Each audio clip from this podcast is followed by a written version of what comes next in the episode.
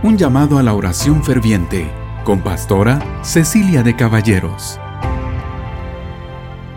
Hola mis queridos hermanos, estamos hoy nuevamente en este devocional llamado a la oración ferviente.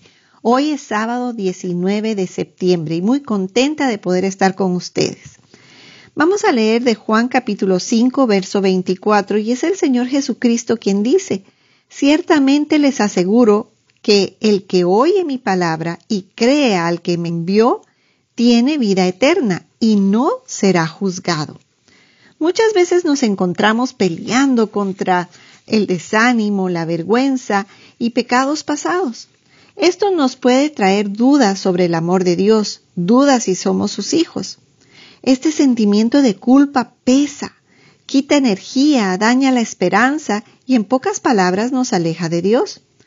Cuando pecamos, tanto nuestra conciencia como el Espíritu Santo trae sentimientos de culpa dentro de nosotros, llevándonos entonces a confesar y pedir perdón.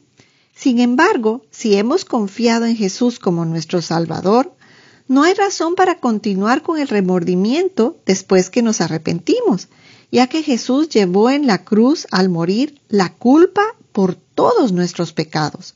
Ahora somos perdonados, reconciliados con el Padre y acreditados con la justicia de Cristo. Dios nos ha dado un camino, si pecamos, para la restauración y limpieza. Este es el camino de la confesión.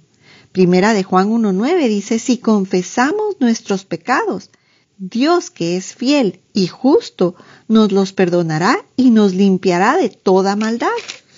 Aun cuando es natural sentirse mal por pecar, no tenemos que quedarnos ahí dando vueltas y vueltas. De hecho, si lo hacemos así, estaríamos negando la suficiencia del sacrificio de Cristo, diciendo que lo que Él hizo al morir no fue suficiente para pagar por todos nuestros pecados. Si estás lidiando con sentimientos de vergüenza y culpa, confiesa tus pecados, medita en la redención que Cristo pagó por ti con su sangre y entonces cree y deja que su verdad te haga libre. Ahora, hermanos, oremos.